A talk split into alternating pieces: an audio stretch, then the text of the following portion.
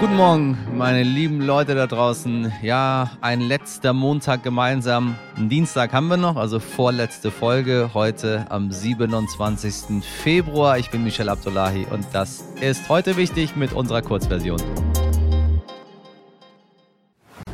Auch unsere letzte Montagssendung bietet Ihnen einen Überblick über das letzte Wochenende und was diese Woche wirklich wichtig wird. Was wichtig war. Aufstand für den Frieden. Unter diesem Motto hat die linken Politikerin Sarah Wagenknecht und die Frauenrechtlerin Alice Schweitzer am Samstag zu einer Demo in Berlin aufgerufen. Laut Polizeiangaben sind rund 13.000 Menschen gekommen. Die Veranstalter sprechen von 50.000. Wagenknecht forderte in ihrer Rede erneut einen Stopp von Waffenlieferungen an die von Russland angegriffene Ukraine und mahnte Friedensverhandlungen an. Es gehe darum, das furchtbare Leid und das Sterben in der Ukraine zu beenden, sagte sie. Zugleich gehe es darum, Russland ein Verhandlungsangebot zu unterbreiten, statt einen endlosen Abnutzungskrieg mit immer neuen Waffen zu munitionisieren munitionisieren. Frau Wagenknecht, warum sind diese Worte her? Das ist auch äh, Inhalt des Manifests, in dem hatten Sarah Wagenknecht, Alice Schwarzer und mehrere Dutzend anderer Prominenter geschrieben, Friedensverhandlungen müsse es gerade auch Solidarität mit der ukrainischen Bevölkerung geben. Es brauche Kompromisse auf beiden Seiten, dafür hagelte es Kritik. Die Ukraine würde so ein Diktatfrieden aufgezwungen, hieß es. Bundeswirtschaftsminister Robert Habeck sprach von politischer Irreführung. Auch aus Wagenknechts eigener Partei kam Kritik, nicht zuletzt, weil AfD-Politiker wie Bundeschef Tino Kropala das Manifest unterschrieben haben. Bei einem verheerenden Bootsunglück vor der Küste Süditaliens sind zahlreiche Migrantinnen ums Leben gekommen. Nach offiziellen Angaben wurden bislang 58 Todesopfer geborgen, mindestens 80 konnten gerettet werden. Einige der Überlebenden berichteten, dass etwa 250 Menschen an Bord des Bootes gewesen seien. Unter den Ertrunkenen waren nach Angaben der italienischen Nachrichtenagentur ANSA auch viele Frauen und Kinder. Die Geretteten wurden an Land zunächst versorgt und später zum Teil in Krankenhäuser gebracht. Mitglieder der italienischen Regierung zeigten sich betroffen. Ministerpräsidentin Meloni äußerte ihre Trauer über die vielen Opfer, für deren Tod Schleuser verantwortlich seien. Innenminister Matteo Piantedosi sagte, es sei unabdingbar, die Überfahrten über das Meer zu stoppen. Papst Franziskus reagierte mit Bestürzung auf den Tod der Migrantin. Rund drei Wochen nach dem Erdbeben in der Türkei und Syrien haben erstmals zwei Flugzeuge als Teil einer humanitären Luftbrücke für Syrien Hilfsgüter in die Hauptstadt Damaskus gebracht. Sie lieferten unter anderem winterfeste Zelte, Ausrüstung für Unterkünfte und Heizgeräte, wie die EU-Kommission mitteilte.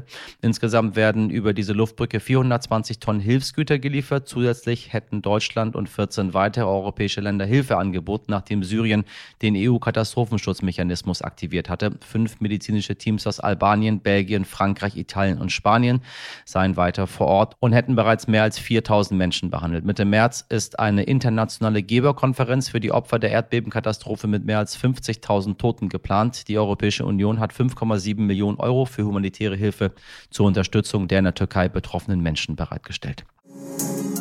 Was wichtig wird. Ab heute bis Samstag tagt der UN-Menschenrechtsrat in Genf. Bei der Auftaktsitzung wird unter anderem auch Außenministerin Baerbock sprechen. Thematisch geht es um die Lage in der Ukraine, im Iran und Afghanistan. Der Rat beschäftigt sich mit der Missachtung der Menschenrechte in aller Welt. Am Dienstag wird das finnische Parlament voraussichtlich über die NATO-Gesetzgebung abstimmen. Am Freitag empfängt US-Präsident Joe Biden Bundeskanzler Olaf Scholz im Weißen Haus und die Klimaschutzbewegung Fridays for Future ruft zu neuen weltweiten Klimaprotesten auf. Liebe Leute da draußen, liebe HörerInnen, meine Damen und Herren, äh, Brüder und Schwester im Geiste, wie auch nicht. Tagtäglich freuen wir uns über Ihre Mails, Ihr ausführliches Feedback und Ihre konstruktive Kritik, wofür wir übrigens immer mal wieder kritisiert werden ist eine Entscheidung, die wir von Anfang an getroffen haben. Wir gendern. Ich spreche im Plural nicht mehr von Ärzten, sondern von Ärztinnen. Wenn wir sie ansprechen, dann sage ich manchmal, liebe Hörerinnen und Hörer, nie aber nur, liebe Hörer. Denn wir möchten alle einschließen. Das ist eine bewusste Entscheidung gewesen, zu der wir nach wie vor stehen und an die ich mich ehrlich gesagt ziemlich gewöhnt habe und sie mittlerweile im Sprachgebrauch ziemlich gut finde.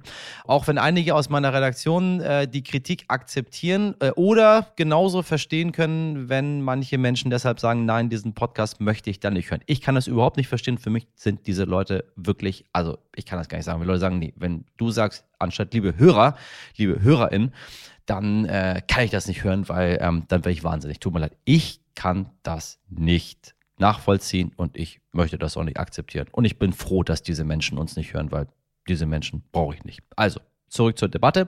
Das Problem daran äh, ist nämlich, das Problem an der Debatte über das Gendern, ähm, Sie wird hochstilisiert. Natürlich behaupten wir nicht, dass alle Probleme dieser Welt gelöst sind, wenn jemand Studierende anstatt Studenten sagt. Und niemals würde ich jemanden zwingen zu gendern. By the way, nur das mal gesagt, nur weil ich mich bemühe, im öffentlichen Kontext so zu sprechen. Aber wir möchten dieser Debatte, die uns seit zwei Jahren in diesem Podcast begleitet, einmal richtig Gehör geben und Argumente austauschen, die an vielen Küchentischen fallen im Büro am Stammtisch.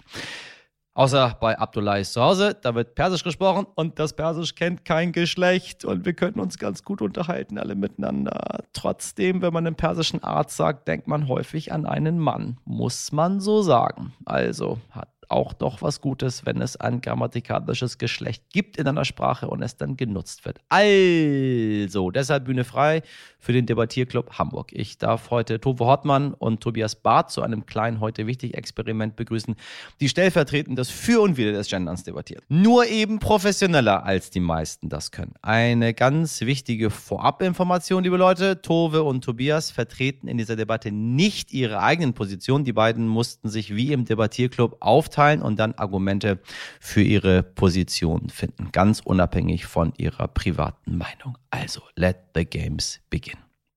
Hallo Tobias, hallo Tobe, ich grüße euch beide. Hallo Michel. Michel oder Michel? Äh, Michel. Michel, oh, gleich das erste Fettnäpfchen erwischt. ich, ich höre auf alles. Ich bin relativ schmerzbefreit, was ähm, meinen Namen angeht. Ähm, ich dachte, ich wäre auch relativ schmerzbefreit, was das Gendern angeht, anfangs, ob man dafür oder dagegen ist. Aber mittlerweile habe ich mir da schon meine eigene Meinung äh, zugemacht. Ähm, wir sind bei euch im Debattierclub gelandet. Ihr seid quasi Experten da drin, Pro und Contra wiederzugeben. Äh, und ich bin mal gespannt. Ich möchte mich ein bisschen von euch äh, inspirieren und überzeugen lassen. Ich gehöre, sage ich euch ganz ehrlich, immer zu den Menschen, wenn der eine sagt, ja, so ist das, sage ich, ja, hat er recht. Und dann sagt der andere was anderes, sage ich, ja, hat er recht. Und wenn man lange genug auf mich einredet, ähm, überzeugt man mich irgendwann davon. Ich, ich, ich, ich bin gespannt. Also äh, lasset, lasset die Spiele äh, äh, beginnen. Wir haben uns das Thema extra rausgesucht, weil wir äh, in diesem Podcast in diesen zwei Jahren feststellen mussten, dass die Menschen da sehr, sehr emotional drauf reagieren auf das Gendern. Ich glaube, mittlerweile hat sich es ein bisschen gelegt, weil es äh, überall stattfindet, aber ähm, es gibt immer noch Menschen, die uns schreiben, dass sie uns entabonniert haben, weil wir äh, gendern. Ähm, was denkt ihr, warum ist diese Debatte emotional so aufgeladen? Weil, also ich glaube, so diese ganze emotionale Komponente macht es ja so schwer, das sachlich anzugehen. Ähm, und ich glaube, bei den Menschen, die sich gegen das Gendern aussprechen, meine ich so einen ähm, Eindruck rauszulesen von, du unterstellst mir gerade, dass ich was falsch mache. Du unterstellst mir, ich bin ein liberaler Mensch, ich bin total feministisch, ich bin progressiv und alles, aber du machst mich jetzt dafür an, dass ich nicht diesen Glottalschlag mit dem Innen mache und das man dann ja gesagt bekommt, du bist falsch, du bist hier, du kannst machen, was du willst an, an guten liberalen Sachen, aber am Ende wird das nicht reichen, weil du dich wegen Gewohnheiten dann doch wieder auf so negative Sachen äh, oder dich so negativ äh, benennen lassen musst. Und ich glaube, das geht vielen so, weil am Ende wollen wir alle die gute Person am Ende der Geschichte sein. Und wenn wir dann gesagt bekommen, ja, aber du genderst halt nicht und deswegen bist du halt scheiße, deswegen bist du irgendwie, bist du äh, aus der Zeit gefallen oder was auch immer, dann fühlt man sich halt angegriffen. Man fühlt sich am, im schlimmsten Fall sogar von denen angegriffen, die man eigentlich unterstützt. Und dann fühlt man sich halt nicht gesehen in den ganzen anderen Sachen, die man vielleicht liberal oder progressiv denkt. Und dann kann man sich auch sagen, ja, dann lass ich es direkt.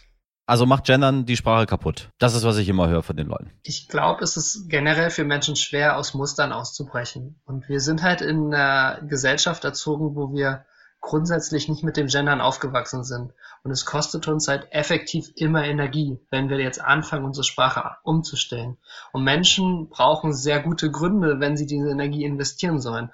Und Menschen machen sich dann halt Gedanken, ja, ähm, wofür möchte ich meine Energie zukünftig einsetzen? Und ich glaube, das komplementiert so ein bisschen Toves Aussage zu den Menschen, die sich sowieso schon in eine Richtung äh, fühlen, die sagen, ich bin selbst, ich bin für Gleichberechtigung, stehe ich ein, ich bin progressiv, ich setze mich dafür ein, dass alle Menschen ähm, irgendwie gleiche Chancen bekommen sollen, ähm, dann abgewertet zu werden dafür, dass sie nicht noch diesen nächsten Step machen, die fühlen sich dann vielleicht manchmal einfach ähm, ausgegrenzt. Und auf der anderen Seite, wenn wir über Emotionalisierung von der Debatte reden, haben wir die Frauen, die sich gerechtfertigterweise an einigen Stellen auch einfach explodiert fühlen von der Sprache und sich dann natürlich daran stoßen immer wieder und sagen, hey, es kann doch nicht sein, dass wir irgendwie hier immer ausgegrenzt werden aus eurer Sprache, nur weil ihr sagt, das generische Maskulinum, das funktioniert doch für alle. Und es funktioniert halt nicht für alle genau gleich gut. Es ist halt so, dass es einfach im Bewusstsein, im Kopf von Menschen ein Bild erzeugt von einem Mann.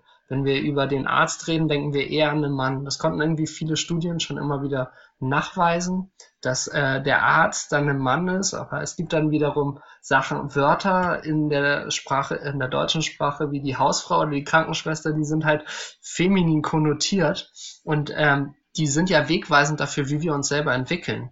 Und ich denke, deswegen ist das, sind das einfach äh, da die Menschen, sage ich mal, die faul sind oder sich da nicht äh, aus ihrer Gewohnheit rausbegeben möchten, nicht noch mehr machen möchten gegen die Menschen, die sagen, äh, jetzt, jetzt werde ich aber irgendwie hier durch die Sprache schon in gewisser Weise unterdrückt.